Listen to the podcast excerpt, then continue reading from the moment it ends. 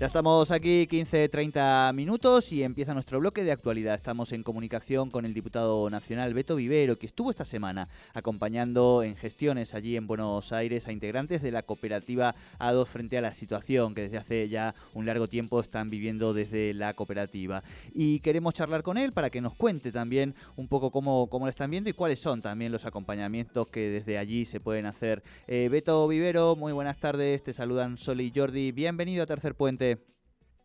¿Qué tal Jordi? ¿Qué tal Soy Un gusto saludarlos a ustedes y a su audiencia. ¿Cómo andan?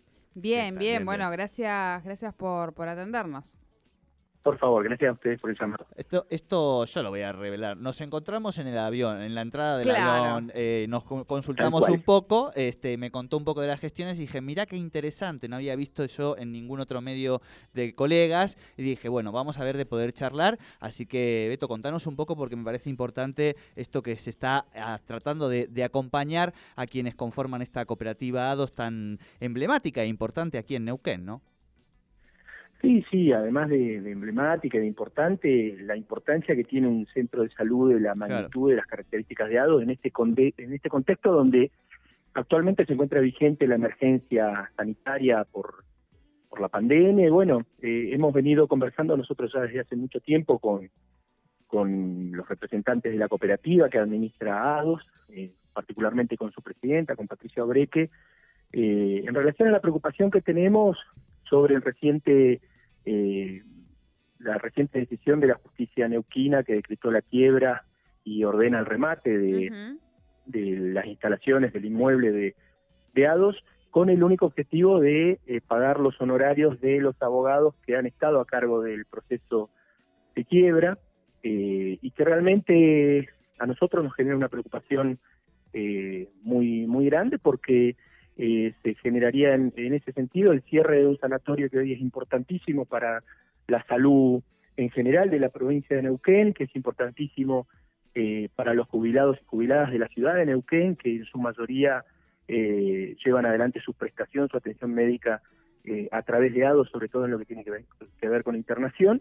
Y esto lo pusimos, lo pudimos compartir y poner en agenda con la directora ejecutiva de PAMI, Luana Volnovich, nos recibió esta semana eh, pudimos exponer junto a, la diputada provincial Lorena Parrilla, a la delegada del Ministerio de Trabajo, eh, Asunción Miras Trabalón, y obviamente acompañar a Patricia Obreque, que les puso en detalle la situación jurídica que está atravesando el sanatorio, que hoy por hoy tiene 170 trabajadores, que tiene 70 profesionales que activamente llevan adelante sus funciones ahí, y obviamente que para nosotros fue más que positiva la, la predisposición de, del PAMI, de, la directora ejecutiva, eh, y con la clara posibilidad de construir una agenda que en primer lugar desactive esta, eh, esta decisión absolutamente irresponsable que está llevando adelante la justicia neuquina, ordenando el remate eh, de, de, estas, de estas instalaciones y con todo lo que se implica, y por otro lado en, en la necesaria oportunidad de fortalecer el funcionamiento del policlínico a través de un de un mecanismo de cogestión entre el PAMI y la cooperativa que actualmente lo está administrando. Así que muy conformes con eso, estamos ya trabajando con la agenda que acordamos ese día en la reunión y esperamos en las próximas semanas tener los resultados que, esperamos, ¿no? Bien. Eh, estaba pensando, bueno, en todo este, este relato que, realmente fue eh, eh, muy, muy ilustrativo porque de verdad que desconocíamos muchas partes de, de este proceso. En principio, preguntarte, bueno, Entiendo que seguramente eh, los, los miembros, los integrantes de la cooperativa, aquellos que están llevando hoy adelante, deben estar muy conformes con este proceso de trabajo que se inicia. Eh, pero hoy, ¿cuál es la realidad de ellos? O sea, porque uno los ve y yo me he ido a hacer algún estudio o algo allí y eso parece que funcionara perfectamente y detrás de todo esto había, eh, bueno, se siguió adelante con un proceso que, que es muy nocivo, obviamente, para, para los trabajadores que están allí. ¿Cuál es el, la impresión que ellos hoy tienen y cuál es la realidad? Bueno, al producirse en el año 2004 la, la quiebra del entonces Policlínico A2 administrado por distintas obras sociales, eh, la cooperativa de trabajo, eh, mejor dicho, los trabajadores en ese momento y trabajadoras constituyeron una cooperativa de trabajo que lleva adelante la administración desde el año 2004 hasta la fecha. Esa administración, por un lado, se encargó de sanear el pasivo eh, de deudas y demás que tenía A2 y hoy garantiza la prestación y el funcionamiento pleno de todas las, disciplinas médicas que se llevan adelante ahí con total normalidad y con una excelente calidad y prestación de, los servicios. Eh, ADOS es una, es una institución sanitaria que factura alrededor de 40 millones de pesos mensuales, de los cuales un porcentaje cercano a los 10 millones eh, es de facturación exclusivamente de PAMI. Eh, por eso también la importancia que tiene para nuestros jubilados y jubiladas que, que se continúe con la prestación de PAMI. Eh, el, el, el Policlínico A2 está en un funcionamiento, insisto, pleno, por eso no entendemos, o mejor dicho, nos llama mucho la atención y nos genera eh, un grado de, de, mucha suspicacia, de mucha sospecha esta decisión de la justicia, eh, básicamente por dos o tres motivos. En primer lugar, hay una emergencia sanitaria vigente a nivel nacional en el contexto de pandemia, eh, que nos parece, en primer lugar, a considerar. En segundo lugar, hay una ley provincial que ha suspendido el año pasado y mientras dure la vigencia de la pandemia, la vigencia de la emergencia por pandemia, ha suspendido cualquier acto administrativo o jurídico que signifique la ejecución o, el cierre de, instituciones vinculadas con la salud. Esto no se está cumpliendo, hay una ley provincial muy clara en ese sentido. Eh, por otro lado, nos llama poderosamente la atención que se lleve adelante o se intente llevar adelante un procedimiento de ejecución de bienes y del patrimonio inmueble del orden de los 11 millones de dólares aproximadamente de su tasación, para saldar una deuda de alrededor de 600 mil dólares, solamente con los abogados que estuvieron a cargo de todo el proceso eh, de, de, recolección de documentación, información y demás para la quiebra. O sea, cerrar un sanatorio para pagarle a los abogados que llevaron adelante el, proceso de liquidación nos parece irresponsable y nos parece inoportuno en este contexto y es lo que hemos planteado y lo que hemos planteado también a PAMI, a las autoridades nacionales de PAMI, que claramente comparten esta visión con nosotros, ¿no?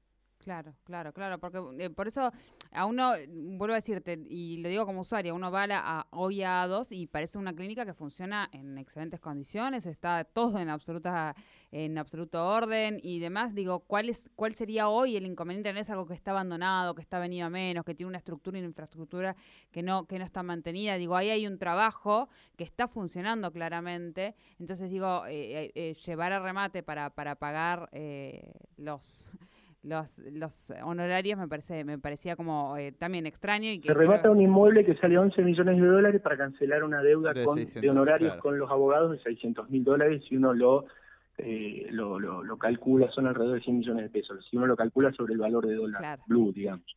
Eh, nos parece absolutamente irresponsable y nos llama mucho la atención una decisión en este momento y es lo que hemos visibilizado, pero además también nos interesa desde el punto de vista de lo que significa para los jubilados y jubiladas de la ciudad de Neuquén Capital, la prestación médica de ADOS, eh, en, principio todos los meses se internan y, se le presta atención en internación a más de 100 jubilados de la ciudad de Neuquén, eh, llevan adelante actividades de segundo y tercer nivel de prestación médica eh, de manera óptima, como bien lo describís vos, así que en ese sentido se lo pudimos manifestar a, a Luana Volnovich y la verdad que somos muy expectantes, primero en eh, llamar a la reflexión a la justicia y que se suspenda esta, irresponsabilidad que se estaba llevando adelante con el, procedimiento de ejecución. Y en segundo lugar, avanzar en una jerarquización del policlínico a partir de un convenio de, de cogestión, de administración compartida con la cooperativa y el PAMI para mejorar las prestaciones que ya de por sí son buenas, pero que entendemos que se pueden seguir potenciando y mejorando. Claro, claro.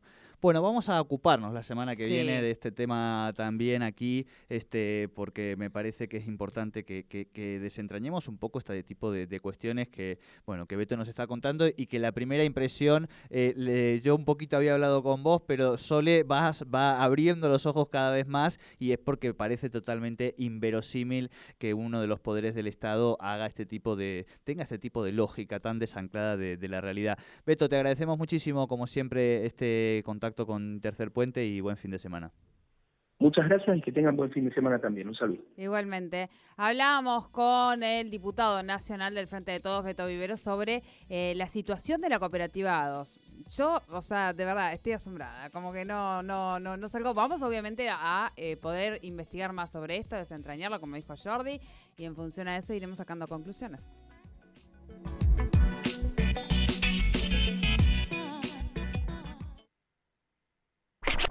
Estás en Radio 10 Neuquén. Para publicitar en este medio